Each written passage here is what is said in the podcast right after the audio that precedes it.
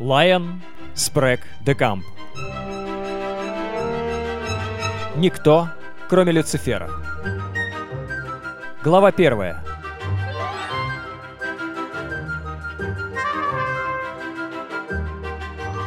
У Хейла было немало причин для тревоги.